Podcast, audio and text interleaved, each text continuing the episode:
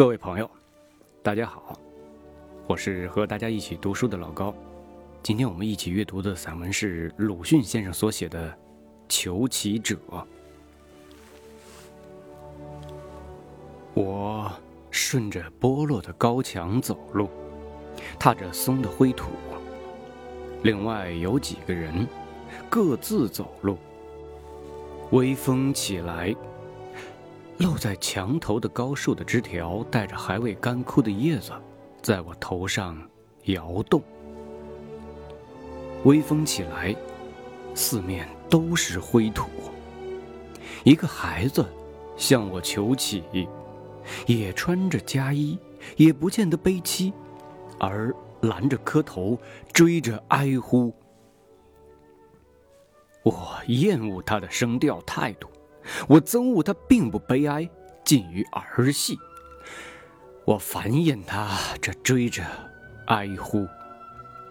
我走路，另外有几个人各自走路。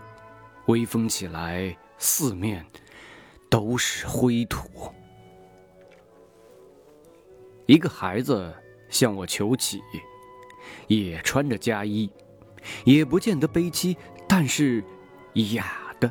摊开手，装着首饰，我就憎恶他这首饰，而且他或者并不以雅，这不过是一种求乞的法子。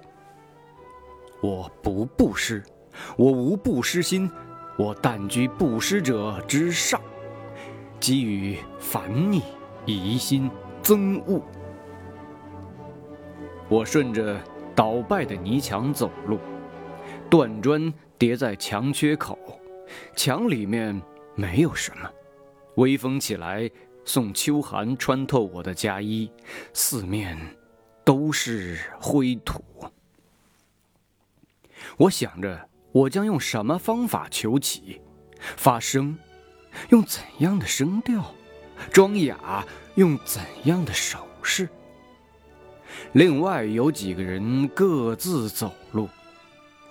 我将得不到布施，得不到布施心；我将得到自居于布施者之上的烦逆、疑心、憎恶；